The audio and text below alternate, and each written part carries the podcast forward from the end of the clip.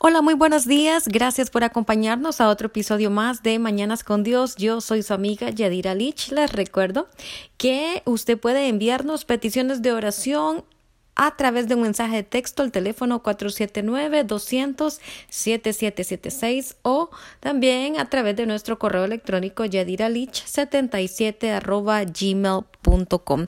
Esta mañana pues estamos aquí ya listos y preparados para entrar a lo que es de lleno a la presencia del Señor y pues bueno, vamos a estar basando nuestra lectura bíblica de esta mañana en el libro de jueces, en el capítulo 2 en adelante y vamos a hablando acerca de lo que el Señor quiere traer a nuestros corazones en esta mañana. Pero antes vamos a darle eh, la bienvenida al Espíritu Santo y pues pedirle que sea Él aquel que dirija nuestro tiempo de oración y pues que sea Él aquel que nos lleve a orar por, por aquellas cosas que realmente pues necesitan tocarse en nuestras vidas. Bueno, y comenzamos. Dios Todopoderoso, Espíritu Santo, te damos gracias y te damos la bienvenida a ti en esta mañana, Señor Padre Santo, nuevamente por la vida, nuevamente porque nos permite, Señor, abrir nuestros ojos.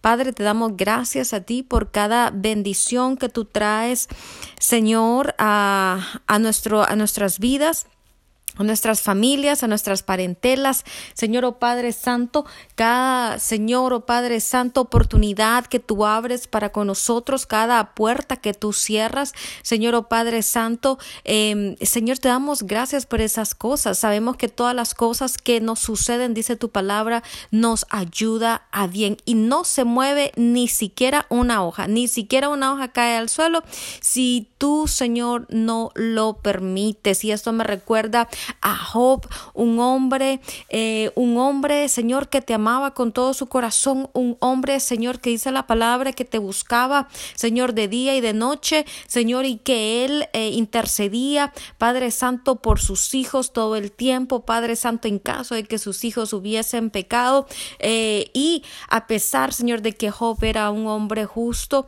este, la prueba vino, Señor, oh Padre Santo, pero no vino la prueba porque él era un hombre malo, Señor, sino simplemente Señor o oh Padre Santo, porque tú permites cosas, Padre Santo, en nuestra vida para mostrar lo que hay en nuestro corazón. Señor, nuestro corazón es aquello que a ti te interesa, Señor, a ti no te interesa absolutamente nada más en nuestra vida excepto eso. Es algo que siempre repetimos, es algo que, que tenemos presente, Señor, en nuestra, en nuestra mente. A ti no te interesa, Padre Santo, nuestras buenas obras no te interesa, Señor, o oh Padre, este, nuestros logros no te interesan, Señor, Padre Santo, este, el, el denuedo con que nosotros podamos em, em, comunicar las ideas y comunicar tu mensaje, Señor, te interesa, Padre Santo, nuestro corazón. La sinceridad, la honestidad, la integridad, Señor, nuestro carácter te interesa, Señor, oh Padre Santo, la humildad, de cuán humilde nosotros podemos ser y el amor por sobre todas las cosas, Señor, el amor que tenemos hacia ti, Señor, y el amor que, que tenemos hacia nuestro prójimo, Señor, oh Padre, y te pedimos que esa, Señor, oh Padre Santo, sea Señor, el, el, eh, el, don, Padre Santo, que se manifiesta en nuestra vida, Señor, oh Padre mío, el, eh, el don de, del amor, Señor, por sobre todas las cosas. Señor, por sobre todas las cosas, que nuestro corazón, Señor Padre, sea un corazón dadivoso, un corazón recto, un corazón, Señor oh Padre Santo, eh, eh, dadivoso, Señor oh Padre mío, un corazón que te agrade a ti, Señor Padre. Y esta mañana oramos y te rendimos todo lo que hay en este corazón. Engañoso es el corazón, dice tu palabra, ¿quién lo conocerá?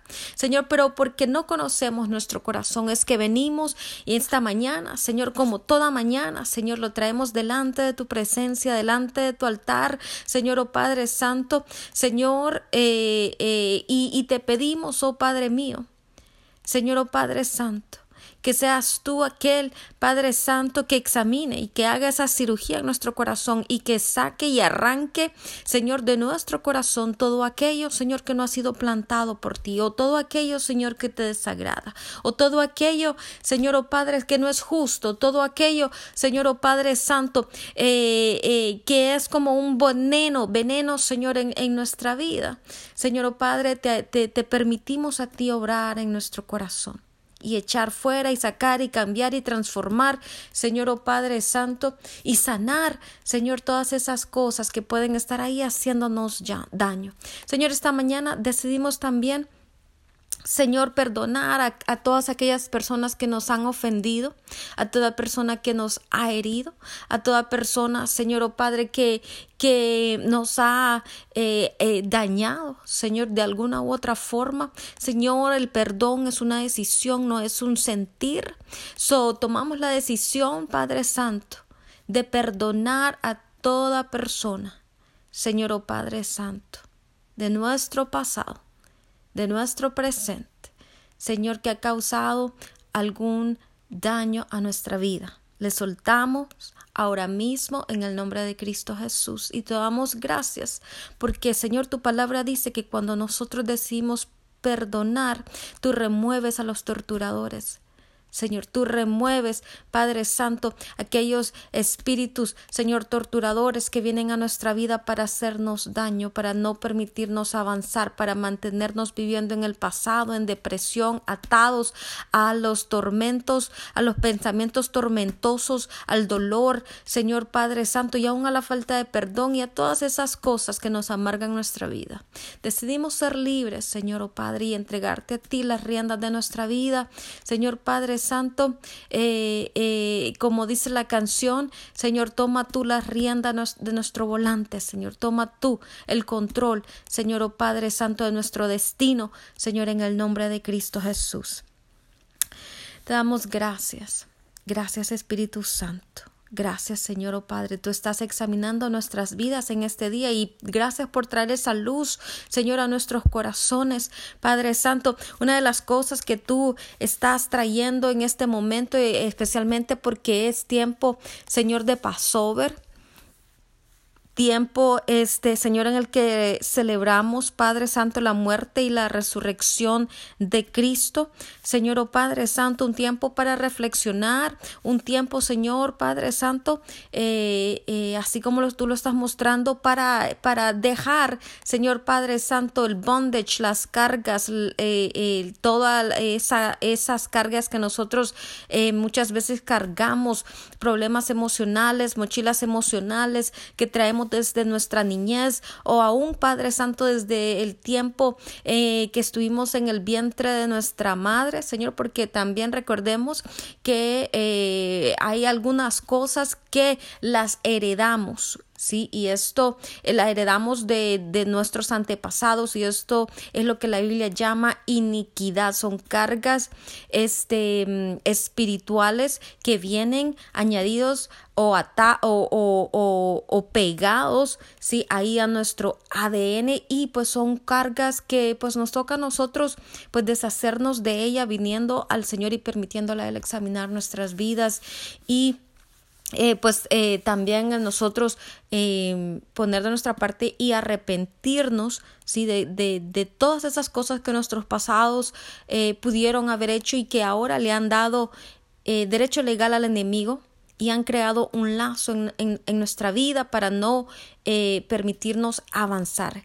¿Qué, ¿Cuáles pueden ser estos lazos? Bueno, puede ser alguna enfermedad.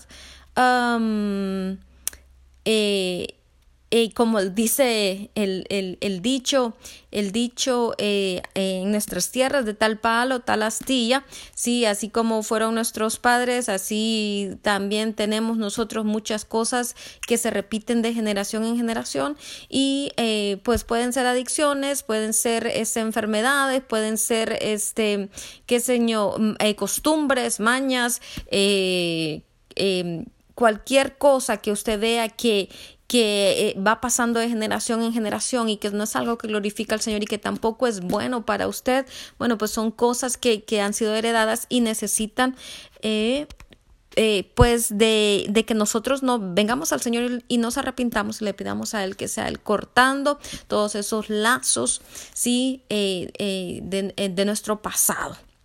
Pero bueno, esta mañana, Espíritu Santo, sé tú tomando el control y hablando a nuestro corazón, Señor oh Padre Santo, hablando a nuestra vida. Una de las cosas que em, pasa de generación en generación es la idolatría. Una de las cosas que el Señor le llama a su pueblo a no ser partícipe es la idolatría. Y hace unos días atrás estábamos hablando acerca de cómo el Señor desde Génesis hasta Apocalipsis nos habla acerca de cómo Él odia la idolatría. Y sí, odiar es una palabra bastante fuerte, pero el Señor la usa porque Él sabe cuánto daño la idolatría trae a nuestra vida, cuánto daño este espíritu que va de generación en generación va causando a nuestras, a nuestras generaciones y es un bondage, es algo que no nos permite realmente avanzar, no nos permite caminar, no nos permite producir. La Biblia dice que la idolatría produce no solamente eh, pobreza, produce este, eh, muerte, ¿sí? Una muerte espiritual. Usted lo encuentra ahí en el libro de Jeremías. A mí me encanta el libro de Jeremías. Es un libro que habla específicamente acerca del castigo que el Señor trae al pueblo, a sus hijos, por ser partícipes de la idolatría. Recuerde usted cuando el Señor em, eh, sacó al pueblo de Israel, de Egipto, era, eh, eh, eh, este pueblo era un pueblo que pues no, ya, ya no tenía raíces judías, ya no tenía, este, ya ellos habían pasado tanto tiempo en Egipto que se habían acostumbrado a ser eh, un pueblo politeísta, o sea, ellos adoraban a varios dioses. Y es por eso que el Señor trató en Egipto eh, con las diez plagas porque estaba tratando con los dioses, con los, con los eh, diez de los dioses más fuertes en Egipto, mostrándole no solamente al pueblo de Israel, sino también al pueblo de Egipto que Él es el único, que Él es Dios, que Él es el Rey de Reyes y Señor de Señores, el Dios de dioses. Y es por esta razón que cuando Moisés le pregunta, bueno, bueno, Señor, pues dime em, si me estás enviando a hablar con mi abuelo, sí, porque, porque Moisés fue creado, fue criado como, como nieto de Faraón eh, Moisés le decía, bueno, Señor, si estás eh, pidiéndome que vaya y me presente delante de mi abuelo, eh, ¿cómo quieres que yo te presente? O sea, ¿qué le digo? ¿Quién eres? Y él le dijo, bueno, pues dile que yo soy, yo soy. Y, y al yo soy tú le puedes agregar cualquier calificativo porque el Señor se puede presentar a nuestras vidas como el sanador, como el, el proveedor.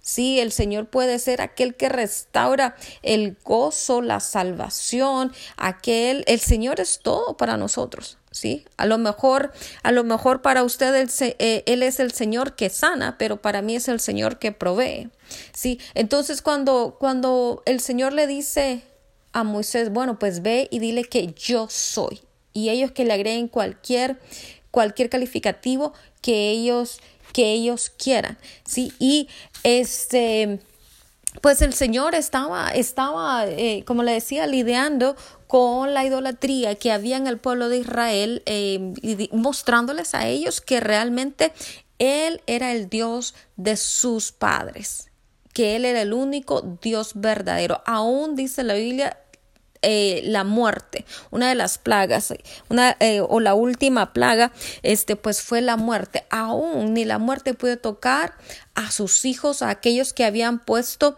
la sangre de Cristo en los dindeles de la puerta, este, pues la muerte pues no tocó sus hogares, sus familias, pero aquellos lugares donde pues no había este em, no se había rociado la, sangre del cordero sobre las puertas, pues eh, eh, fueron personas que eh, la muerte sí tocó. entre ellos, pues también muchas, me imagino yo, personas de Egipto y personas también judías que pues no no recibieron el mensaje. Recuerde usted, nos, el Señor a nosotros pues nos ha dado libre albedrío y cada quien toma la decisión. El Señor nos da la oportunidad de recibir vida, sí, o también decidir por muerte. Y estamos en este caso hablando de, de, de vida, de muerte espiritual. So, em, una de las cosas, como le decía, el Señor trata con nosotros eh, y que trata con nuestros corazones cuando nosotros venimos a Él es específicamente la idolatría. ¿Por qué? Porque el Señor, dice la palabra, Él es un Dios celoso y Él no comparte su gloria con nadie más. Y em, el libro de jueces nos habla un poco acerca de esto. Le dice el Señor, em, el ángel de... ángel de Jehová este, está hablando aquí y dice, yo os saqué o les saqué del pueblo de Egipto. ¿Sí?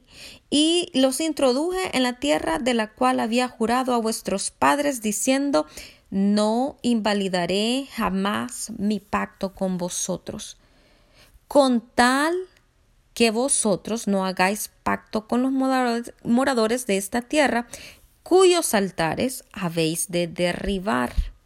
¿Sí? el Señor eh, primeramente eh, les está hablando acerca de que Él es aquel que les sacó de Egipto. Sí, Él es aquel también que trajo la bendición, trayéndolos a la tierra donde fluye leche y miel. Él era el proveedor. ¿sí? Y también le dice que él no olvida que hizo un juramento, que hizo un pacto con sus padres, porque Dios es un Dios de pactos. ¿sí? Y dice la palabra, pero dice, ustedes no tienen que olvidar el pacto. ¿Sí? O sea, hay una palabra, hay una promesa condicionada. ¿Por qué? Porque, porque el Señor muchas veces eh, nos da muchas promesas en su palabra y muchas veces nosotros estamos orando, estamos orando, bueno Señor, tu palabra dice, bueno Señor, tu palabra dice, pero muchas de esas promesas vienen a nuestra vida y tienen condiciones. ¿Y cuáles son las condiciones? Bueno, una de las condiciones es que cumplamos sus mandamientos, sus estatutos establecidos en la palabra y que también obedezcamos su voz. Sí, pero si usted eh, dice ser cristiano, o yo digo ser cristiana, y estoy proclamando la palabra, confesando, profetizando, pero yo no estoy cumpliendo con los estatutos, con los mandamientos, con los requisitos para que esas palabras se cumplan en mi vida, entonces es un pacto que no tiene validez. Ahí no hay nada que el Señor pueda hacer, porque si yo estoy desobediendo mi, mi, mi parte de mi pacto, entonces el Señor no puede cumplir con su parte del pacto. ¿Sí? Por eso el Señor le dice aquí que Él no va a invalidar jamás el pacto que tiene con sus padres, con tal de que ustedes no hagan pacto con los moradores de la tierra cuyos altares, o sea, personas que, que practican idolatría, cuyos altares tienen que derribar. ¿Y por qué el Señor manda a derribar altares en nuestra vida? Porque muchas veces cuando nosotros le quitamos el primer el lugar a Dios en nuestra vida, nos enfocamos a servir otras cosas. Por ejemplo, eh, lo vamos a traer a, a ahora, a la hora.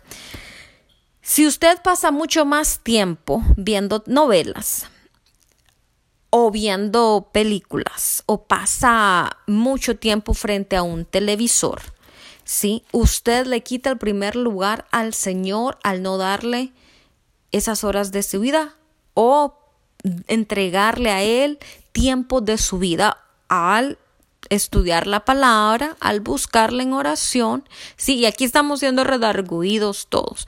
So, si usted, y no estoy diciendo con esto de que tenemos que ser religiosos, y tenemos que estar con la palabra 24/7 o 24 horas al día, 7 días a la semana, o que no vamos a, o que, o que solamente tenemos que pasar eh, eh, pensando en el Señor todo el tiempo. No, o sea, eso no es lo que el Señor busca, pero sí busca que en ciertas áreas de nuestra vida, que nosotros le demos a Él el primer lugar, que Él sea, que Él sea aquel que realmente reine y gobierne en nuestra vida.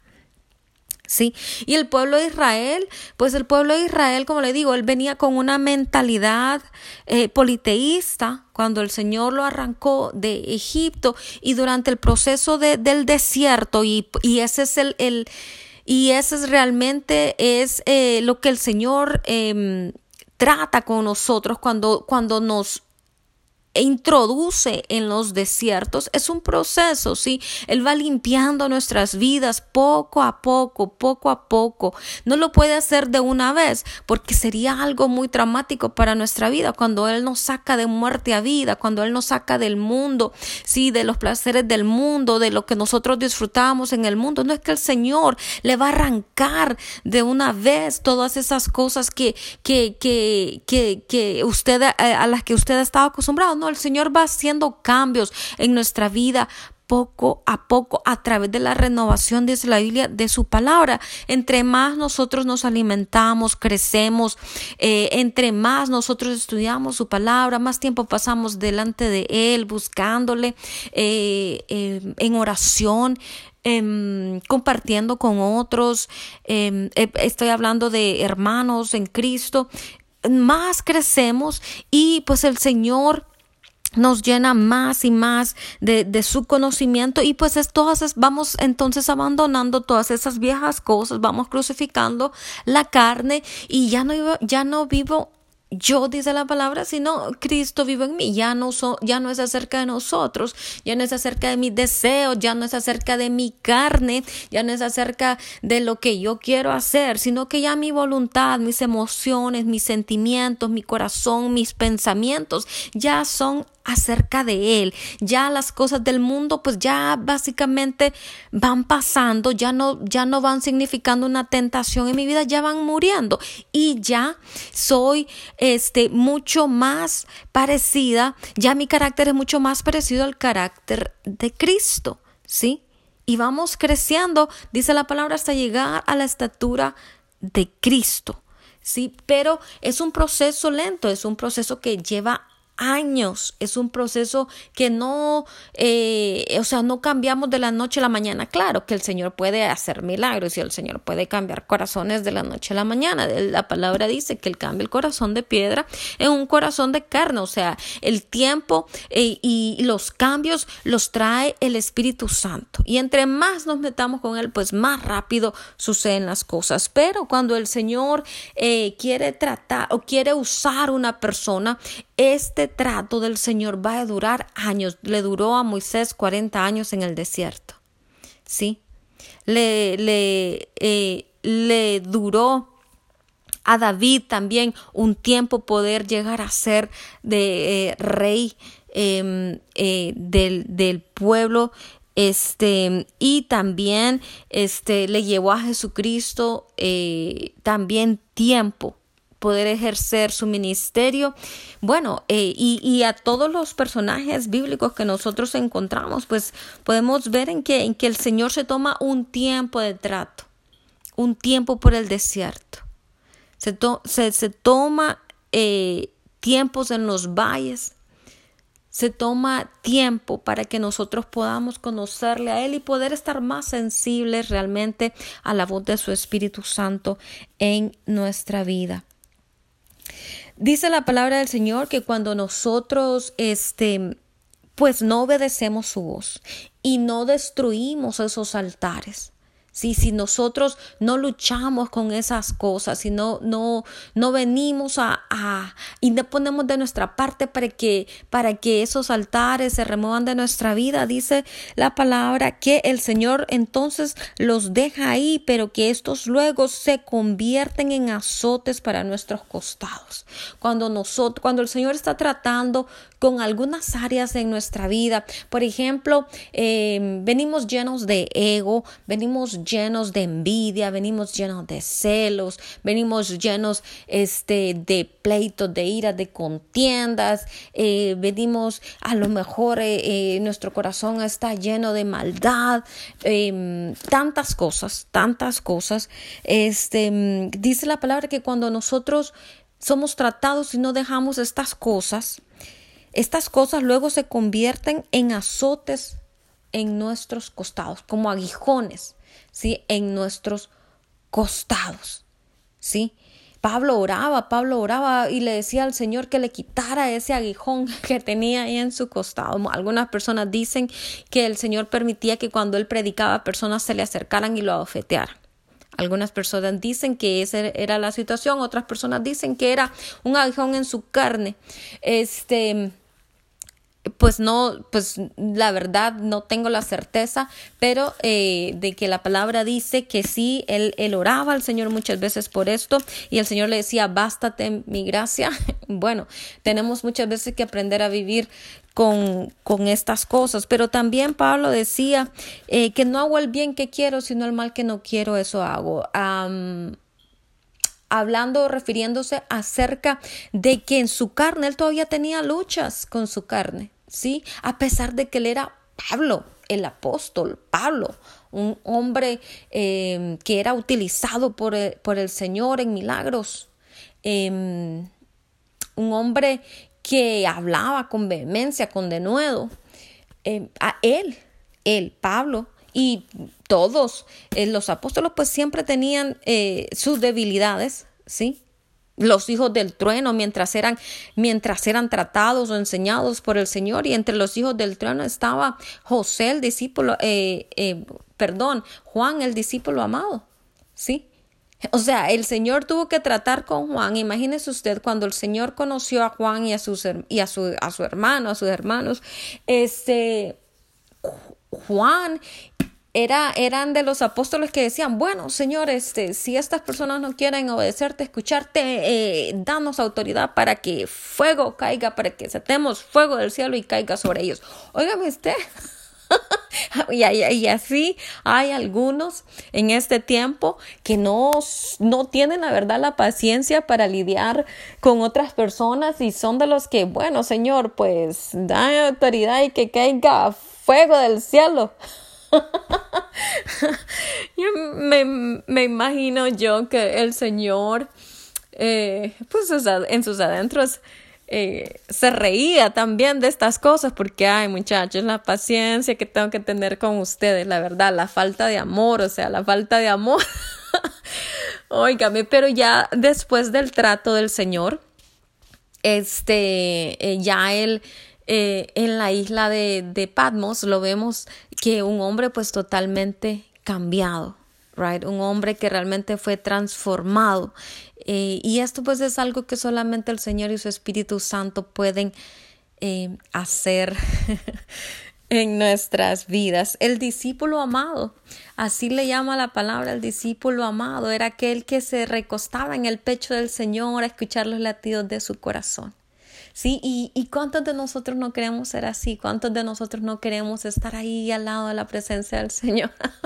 los hijos del trueno, ese era el apodo de ellos, los hijos del trueno, porque tenían un carácter bárbaro. Y déjeme decirle que hablando de carácter, pues mi carácter también ha sido un carácter eh, un carácter bastante fuerte, pero pues gracias a Dios el Señor lo ha amoldado. Sí, este, puedo darle eh, la gloria a Él de que Él ha transformado, ha transformado mi carácter y pues bueno, eh, así es como el Señor nos va nos va transformando, nos va cambiando y nos va ayudando a ser cada día mejores personas, que esa pues es la meta, right? Cada día ser mejores. Pero hablando acerca de las cosas que el Señor quiere cambiar en nuestra vida y pues bueno, hablando acerca de que la idolatría, este, em, eh, son esas cosas que el Señor quiere cambiar. Dice la palabra que, este, pues después de que el Señor habló estas palabras, esto fue ya eh, antes, antes em, de la muerte de Josué. Sí, dice la palabra que después de la muerte de Josué em, se levantó una generación que no conocía del Señor. O sea, salió el pueblo de Egipto con Moisés. Em, Moisés gobernó eh, al pueblo eh, por, por durante todo el tiempo que ellos estuvieron en el desierto.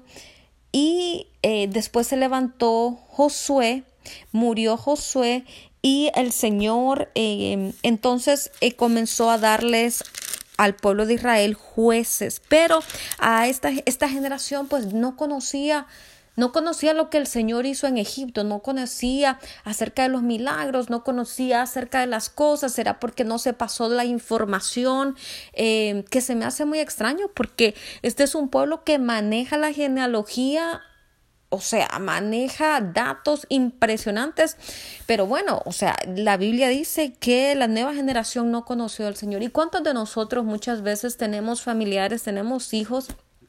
Que no quieren eh, conocer del Señor a pesar de que les hablamos o nosotros mismos no hemos querido eh, escuchar a nuestros padres, a nuestros abuelos, cuando ellos eh, pues nos dicen, bueno, pues este es el camino, nos muestran el camino, esto es lo que el Señor hizo, esto es lo que el Señor ha hecho. pero sabe, usted no pierda, usted no pierda la esperanza, usted no pierda la fe porque va a llegar el momento tarde o temprano tarde, esperemos que más temprano que tarde, de que el Señor, por amor a usted, por amor a aquel que está intercediendo, por amor a aquel que está eh, eh, eh, orando y trayendo esas oraciones delante de él día y noche, esas personas van a cambiar. Si no cambian mientras ellos están bien, déjeme decirle que aún antes del momento de su muerte, antes de que, de que su vida se pierda, el Señor se presenta y el Señor les ofrece la oportunidad de recibirle como Señor y Salvador. ¿Sabe por qué? Porque el Señor es fiel a nuestras oraciones y el Señor es justo. Y Él dice, por amor a fulano de tal, por amor a mi hijo que ha intercedido por ti, yo te estoy ofreciendo la oportunidad de recibirme como Señor y Salvador. Así que usted no se preocupe, no se atormente cuando eh, hay algún familiar que usted piense que a lo mejor ha muerto, que no ha recibido al Señor o que no tuvo la oportunidad de recibir al Señor en, en el momento de su muerte. No, no, no, no se atormente porque el Señor es bueno y Él es justo. Sí, hay muchos testimonios de personas que eh, eh, pues han contado cómo el Señor se les ha presentado y les ha dado aún la oportunidad de arrepentirse y no solamente eso, sino de vivir y pues eh, dar su testimonio. La palabra dice aquí en el capítulo siempre 2, en el versículo 11 em, de jueces que después de después los hijos de Israel hicieron lo malo ante los ojos de Jehová. Claro, cuando hay una generación que no escucha, que no conoce al Señor, que se revela en contra del conocimiento del Señor, pues claro que eh, lo más lógico es que eh, ellos sigan el camino de la maldad. ¿Por qué? Porque no conocen, no conocen de la palabra del Señor, no saben diferenciar entre lo que es bueno y lo que es malo. Y la Biblia nos dice que lo que esta generación hizo es que sirvió a los Baales, sirvió a, a Baal. ¿Sí? ¿Por qué? Porque estaban acostumbrados em, recuerde usted que Baal eh, em, en la cultura egipcia representado por Ra y también eh, eh, pues era una imagen de Nimrod, lo hablamos en los capítulos pasados, eh, todo nació o el sistema religioso de error nació con Nimrod allá en el libro de de Génesis. Déjenme buscar aquí porque ya se me perdió mi, mi lectura.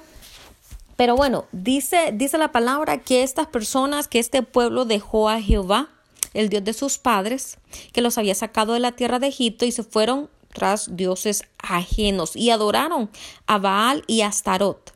Baal, otra vez, la representación de Nimrod y Astarot es la representación de su esposa. ¿Sí? Y pues de ahí nace toda, toda la idolatría, básicamente eh, a nivel mundial. Usted puede ver la adoración a Baal con diferentes nombres en todas las culturas, la adoración a Astoret y a su hijo en todas las culturas, o sea, básicamente la misma mona en diferente rama, ¿sí? Y lo podemos ver hasta hoy. Usted lo encuentra eh, desde Génesis hasta Apocalipsis. Usted sabe que la Biblia pues cubre eh, pasado, presente, futuro y pues bueno, eh, la Biblia nos llama a no Em, pues ser partícipes de ninguna clase de adoración a cosas creadas en el cielo, en la tierra o aún debajo de la tierra. Es un pecado de que si nosotros hemos participado debemos con todo nuestro corazón. Pero olvidémonos un poco de las figuras hechas de madera que tienen ojos y no ven, tienen oídos y no escuchan, tienen boca y no hablan vengamos a, las cosas que hay en nuestro corazón. ¿Qué es aquello que le está robando el primer lugar al Señor en nuestra vida? ¿Acaso es el dormir? ¿Acaso es el pasar mucho tiempo este delante de nuestras redes sociales? ¿Acaso es este alguna adicción? ¿Acaso podría ser eh, pornografía, podría ser este pasar mucho tiempo delante del, televisor o escuchar cosas que no debemos. ¿Acaso es el chisme? ¿Acaso es, es el, el, la idolatría es todo aquello, ¿sí? Todo aquello que nosotros, a, a, lo que nosotros le damos primer lugar en nuestra vida. Aún pueden ser nuestros cónyuges. Puede, este puede llegar a ser su esposo, usted puede idolatrar a su esposo, usted piensa que sin él usted no puede vivir, que sin él la vida no tiene sentido. Déjeme decirle que, que nadie tiene ese control, ese poder sobre nuestras vidas. Ese lugar simplemente lo tiene el Señor. Y no estoy diciendo con esto de que usted no debe honrar a su cónyuge, que usted no debe amar a su cónyuge, que no debe respetarle. Lo que estoy tratando de decirle es que por sobre todas las cosas, el Señor tiene el primer lugar sobre nuestra vida. Y para nosotras las mujeres yo sé que es muy fácil, es muy fácil porque somos tan emocionalistas, es muy fácil para nosotras poner a nuestros maridos antes que cualquier cosa. Pero déjeme decirle que cuando nosotros ponemos la mirada en el Señor, podemos tener un matrimonio sano. Podemos tener un matrimonio en paz, podemos tener un matrimonio tranquilo. ¿Por qué? Porque sabemos que por sobre todas las cosas el Señor va a guardar nuestro corazón, nos va a proteger Vamos a poder amar como Él ama. Y lo mismo a nuestros esposos. El Señor va a gobernar sus vidas y ellos van a poder amarnos así como Cristo ama a su iglesia. ¿Sí? Cuando nosotros establecemos ese orden, cuando ese orden es establecido en, nuestras, en nuestros hogares, en nuestras vidas, entonces podemos tener un hogar en paz. Cuando nosotros entendemos eso, déjeme decirle que no va a haber ningún ataque del enemigo que va a poder venir en contra de su matrimonio. ¿Por qué? Porque hay un orden establecido y recordemos que Dios es un Dios de orden. Sí, pero cuando nosotros removemos a Dios de, nuestra atmósfera, de nuestro hogar, tenemos em, eh, divorcios, tenemos eh, hijos que no eh, están em, siendo eh, como, tenemos hijos rebeldes, hijos que no escuchan, tenemos eh, tantas cosas en nuestra vida que suceden. Em, el Señor muchas veces para hacernos entender tiene que eh, shake, mover nuestras bases, ¿sí?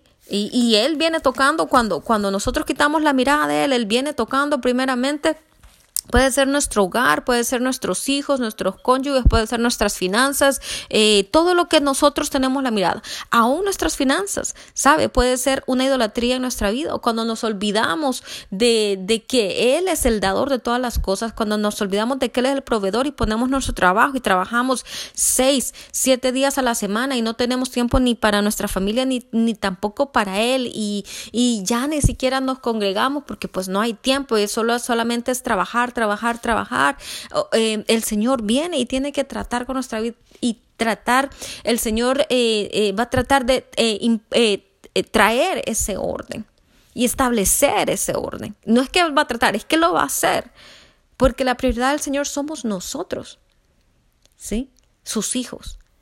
So, la Biblia habla de que de que eh, cuando nosotros eh, no le permitimos a Él remover estos altares o cuando estos altares están ahí en nuestras vidas, el Señor nos entrega en manos de robadores que qué es lo que hacen? Nos despojan nos despojan de todo aquello que nosotros amamos y es lo que yo le estaba tratando de explicar hace unos momentos. Y dice que Él nos vende en manos de nuestros enemigos y que no les vamos a poder hacer frente, claro, son enemigos espirituales. Y dice que por donde quiera que salen, la mano de Jehová está en contra de ellos. Yo no sé si a usted le ha pasado que en algunas oportunidades sentimos que todo nos va mal que todo nos va mal. Tenemos problemas en casa, tenemos problemas con nuestros jefes, con nuestros compañeros de trabajo, el drama, el día a día, tenemos eh, problemas con, con los carros, con las finanzas, se nos empieza a arruinar todos, eh, eh, el, el, dinero en nuestras bolsas parece que, que tuvieran, como dice, como dice la palabra, que hubieran agujeros en, en, las bolsas de nuestros, de nuestros pantalones, o sea, todo absolutamente todo es un caos, todo es un desorden. ¿Por qué? Porque necesitamos entonces checarnos y ver si en nuestro corazón no estemos nosotros estableciendo algún tipo de idolatría, aquellas cosas que el Señor eh, eh, quiere remover de nuestras vidas. Sí, la Biblia dice que la desobediencia trae pruebas, trae consigo pruebas. ¿Cuál es eh, el motivo de esto? ¿Cuál es la razón de estas pruebas? Bueno, eso usted lo va a encontrar más adelante en el eh, versículo.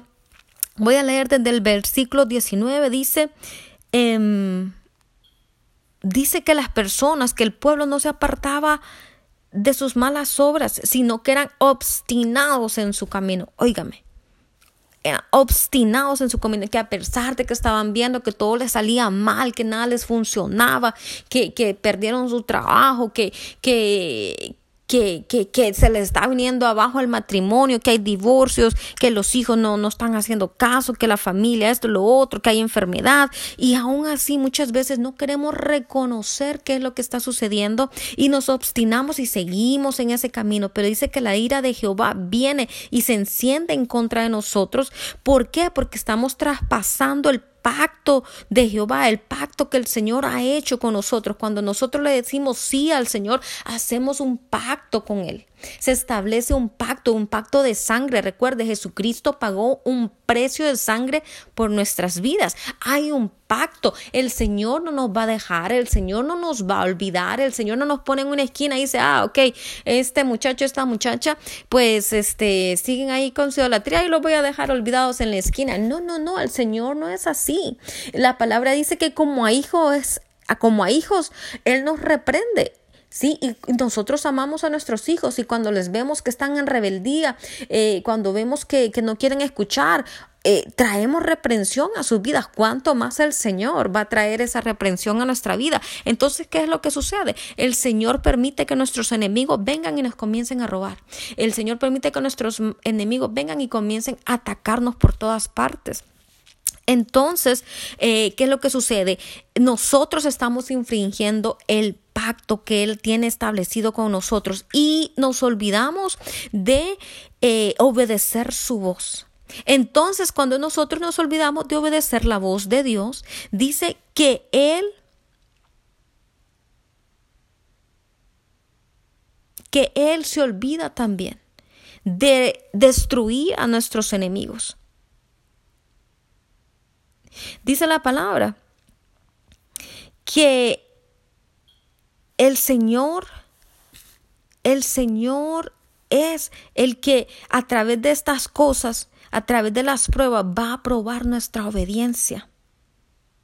Él, él va a probar nuestra obediencia. Dice el, el capítulo 3, dice, estas pues son las naciones que dejó Jehová para probar con ellas a Israel.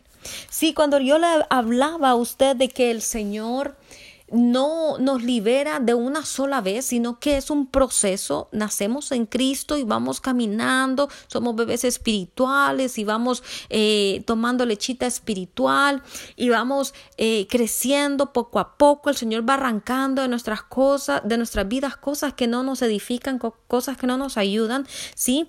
En ese proceso dice que el Señor deja naciones o dejó naciones en, eh, em, en la tierra para probar con ellas a Israel. Y así el Señor deja con, en nuestras vidas aún cosas con las que Él va probando. Por ejemplo, eh, hay falta de humildad en nuestro corazón. Bueno, el Señor la ha dejado ahí, pero Él va probando nuestro corazón. O sea, y va viendo de tiempo en tiempo, Él viene y nos prueba y checa si ya eh, la, la, humildad está dando fruto, ha, crecido, cómo va. Y si no es así, bueno, pues volvemos otra vez a lo que es el desierto y volvemos a pasar por pruebas y volvemos a pasar por situaciones hasta que aprendemos la lección. Esto es como tomar un examen. Cada cierto tiempo el Señor nos hace pasar por un examen, ¿sí? Y si pasamos la prueba, entonces seguimos, siguiente nivel.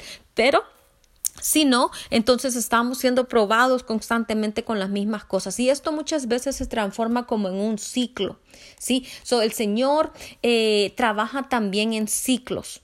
El Señor trabaja en tiempos, en temporadas y en ciclos. ¿sí? Usted puede ver que cada siete años, como lo habla la palabra en el libro de Levítico, el Señor viene y cada siete años él, él, le ordenaba al pueblo que dejara libre a los esclavos y que toda tierra que estaba en posesión de otros fuera devuelta a sus dueños originales. Así es como el Señor trabajaba en ciclos. ¿Sí? Él cada cierto tiempo viene y este viene a libertar cosas en nuestra vida viene a restaurar cosas en nuestra vida, viene a renovar, a restituir cosas que hemos perdido, que han muerto, que han sido dañadas por el enemigo. Él viene y le arrebata al enemigo de sus manos y lo viene y lo trae nuevamente a nuestras manos. Nos viene a, poner de un eh, estado de esclavitud a un estado de libertad nuevamente. Entonces, así como el Señor opera, cada cierto tiempo Él está probando nuestros corazones. Y el Señor permite esto, dice la palabra, para que nosotros este, le conozcamos a Él. Sí, le conozcamos a Él. Sí, dejó, eh, vamos a ver, ¿cuántos, cuántas naciones dejó el Señor en la tierra para probar al pueblo de Israel? Pues la palabra dice que dejó a los cananeos, a los eteos, a los amorreos, a los fereceos, a los edeos y a los jebuseos. Fueron seis. So, no estoy diciendo con esto que nosotros eh, solamente vamos a tener eh, seis pruebas. No, no, no. Estoy hablando de que, de que hay varias cosas. Son varias oportunidades las que el Señor, eh, por las que el Señor muchas veces nos permite pasar durante pues nuestra existencia o nuestra estadía aquí en esta tierra. Y ¿sabe qué es lo que sucede también? Que muchas veces el Señor trae las pruebas a nuestras vidas y como nosotros somos, dice la palabra, somos duros de corazón, em, somos obstinados. Lo que sucede es que vemos que el Señor, y esto pasaba mucho con el pueblo de Israel, el Señor el Señor los hacía pasar por, por, estos tiempos de prueba, de desiertos, de luchas, de guerras con estos otros, con estas otras naciones. Y el Señor y, el, y ellos venían y se arrepentían, pero no se arrepentían de corazón, sino que lo hacían de labios para afuera. Y decían, bueno, Señor, perdónanos y clamamos a ti y ya no lo vamos a hacer, como niños pequeñitos.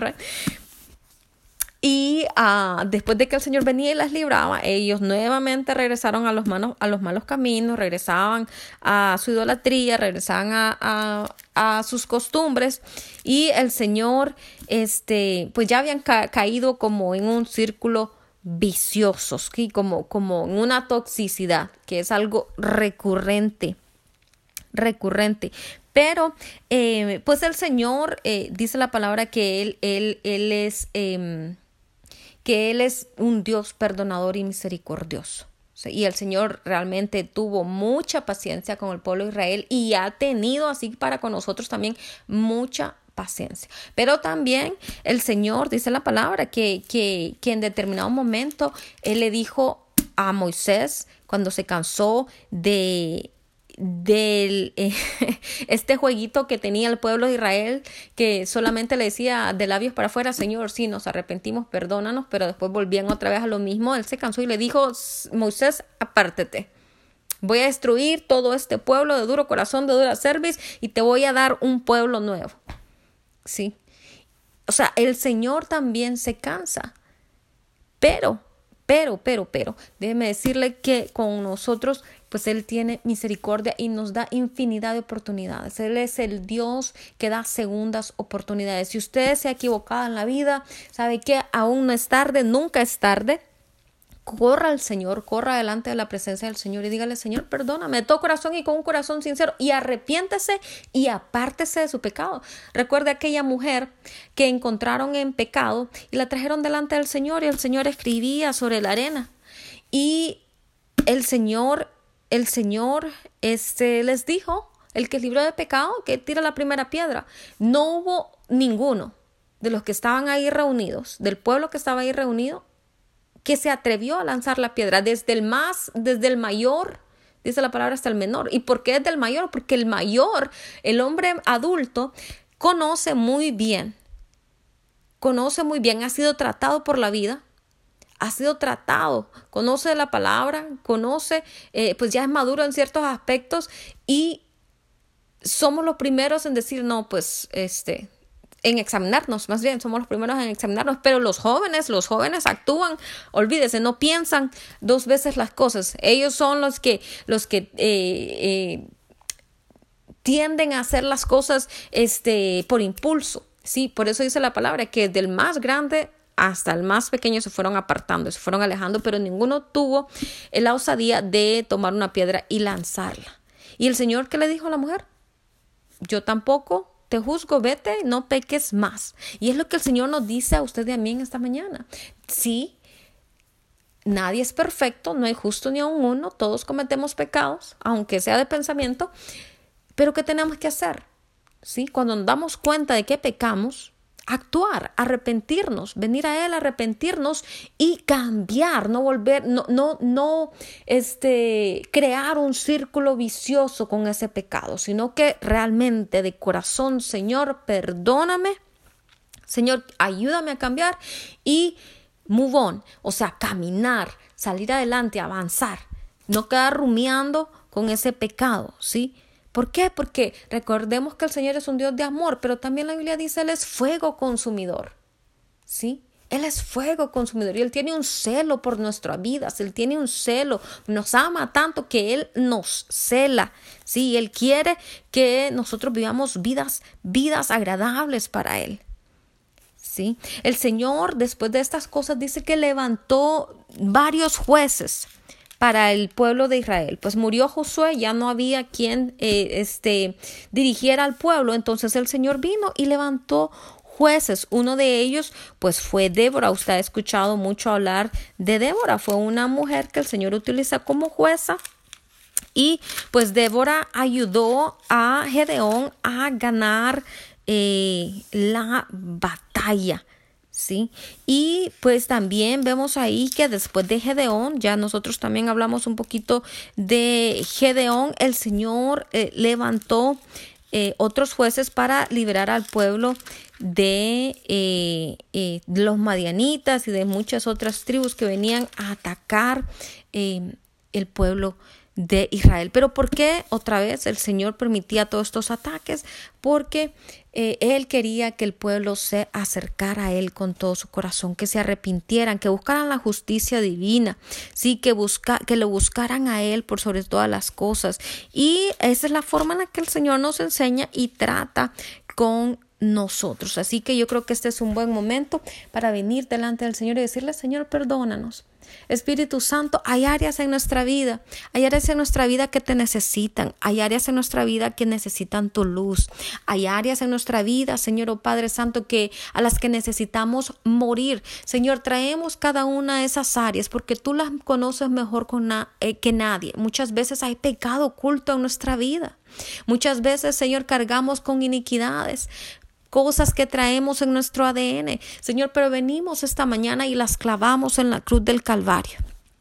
Señor, clavamos en la cruz del Calvario toda falta de humildad. Señor, clavamos en la cruz del Calvario todo ego. Clavamos en la cruz del Calvario, Señor, todo, todo depresión, toda ansiedad, toda angustia, todo temor. Señor, oh Padre, toda enfermedad mental. Clavamos en la cruz del Calvario, Señor, toda adicción. Padre Santo, este, todo problema, Señor, espiritual. Señor, clavamos en la cruz del Calvario toda enfermedad, Padre mío, todo aquello Señor, que nos aparta de ti todo, todo aquello que, Señor, ha venido para causar eh, Padre Santo, problemas en nuestras vidas, problemas emocionales. Señor Padre Santo, clavamos, Señor, en la cruz del Calvario todo, todo, eh, ocultismo, Padre, en el cual hemos participado o nuestros padres participaron.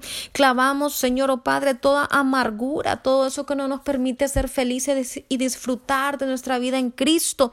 Señor, oh Padre Santo, clavamos, Señor, en la cruz del Calvario todo espíritu de abandono, todo abandono que hemos sufrido de parte de nuestros padres, de nuestros hermanos, de nuestros amigos. Señor, oh Padre Santo, eh, clavamos en la cruz toda codicia. Señor, oh Padre Santo, toda ira, Señor Padre, que no muchas veces no sabemos cómo lidiar con la ira que sentimos, pero la clavamos en esta mañana ahí en la cruz del Calvario. Señor oh Padre, decidimos morir a la competencia, al celo, al conflicto, a la confusión. Señor, a toda decepción, a todo espíritu de error, Padre, a todo espíritu de desvalorización. Señor oh Padre Santo, traemos, Señor oh Padre, ahí a la cruz, Señor oh Padre Santo, todo escapismo de la realidad, Señor, oh Padre, todo patrón de finanzas, Señor, que no te glorifica a ti, Señor Padre, todo espíritu de incredulidad, Jehová, en el nombre de Cristo Jesús, Señor, traemos a ti, Señor, todo pecado sexual, Señor Padre Santo, con el que hemos estado luchando por años, Señor, oh Padre mío, traemos toda, toda pena, toda tristeza, todo sufrimiento, Señor, toda, toda rebelión, todo rechazo, todo espíritu de religión, de religiosidad, todo trauma, Señor, toda vergüenza, toda violencia, Señor, oh Padre Santo. Señor, todas estas cosas las clavamos en la cruz del Calvario en esta mañana. Señor, oh Padre, te rededicamos nuestra vida a ti, Señor, oh Padre Santo, y te pedimos, Dios Todopoderoso, que seas tú aquel que se levante, Señor, oh Padre Santo, en poder, en autoridad, Señor, oh Padre Santo, para libertarnos, Señor Padre Santo, de, de todos esos tormentos, Padre, con los que hemos sido atormentados por años, Señor Padre Santo. Que seas tú aquel Dios Todopoderoso Todopoderoso, que remueva el castigo, Señor oh Padre, o las consecuencias, Señor, de nuestra desobediencia, Señor oh Padre, porque nuestra desobediencia ha traído castigo, nuestra desobediencia ha traído, Padre Santo, pobreza, ha traído pruebas, ha traído, Señor oh Padre Santo, Señor, eh, em, Señor, eh, torturadores que vienen a robarnos, oh Padre Santo, o aún enemigos que vienen a matar, robar y destruir, Señor, oh Padre Santo, pero te pedimos, oh Padre Santo, te pedimos perdón en esta mañana, Señor, oh Padre mío, te pedimos perdón, nos arrepentimos, corremos a tu gracia, al trono de tu gracia, Señor, oh Padre Santo, y te decimos, Señor, aquí está nuestra vida. Morimos a nosotros mismos en este día. Señor, oh Padre Santo, Te pedimos que nuestra mente, Señor, sea renovada. Que el pacto, Señor, que tú hiciste con nosotros el día en que nacimos de nuevo sea renovado, Señor. Dios de pactos, renueva nuestro pacto, Señor, oh Padre Santo. Renueva, Señor oh Padre Santo, ese covenant, ese pacto que tú tienes con nuestros hijos, con nuestras familias, con nuestros padres. Cree en el Señor Jesucristo, dice tu palabra, y serás salvo tú y toda tu casa, Señor oh Padre Santo. Señor, todo, toda injusticia en nuestra vida, Señor, oh Padre, remuévela, toda injusticia que está trayendo, Señor, consecuencias de generación en generación en nuestra vida, remuévela, Señor, si nuestros padres te fallaron. Y nosotros estamos pagando consecuencias, Señor oh Padre Santo, eh, por esas faltas. Nuestros padres abrieron la puerta, Señor oh Padre Santo, a que cosas vinieran a nuestras vidas. Y nosotros estamos sufriendo consecuencias de esas situaciones. Señor oh Padre Santo, te pedimos perdón, te pedimos que selles todo por ti abierto. Y te pedimos, Dios Todopoderoso, Señor oh Padre, que el lazo del enemigo sea roto, Señor, y que la atadura, que el contrato, Señor oh Padre, Padre Santo, que, que Señor Padre, toda promesa, Señor, todo, todo, eh, Señor, pacto de sangre que se hizo con el enemigo, Señor, oh Padre mío, todo Señor, contrato que se firmó, Padre, con el enemigo, se ha roto ahora mismo, se ha destruido, Señor, oh Padre Santo de nuestras vidas, en el nombre de Cristo Jesús. I plead and apply the blood of Jesus. Yo curo con la sangre de Cristo nuestro, nuestro ADN, Señor, hasta la cuarta, octava generación y declaro,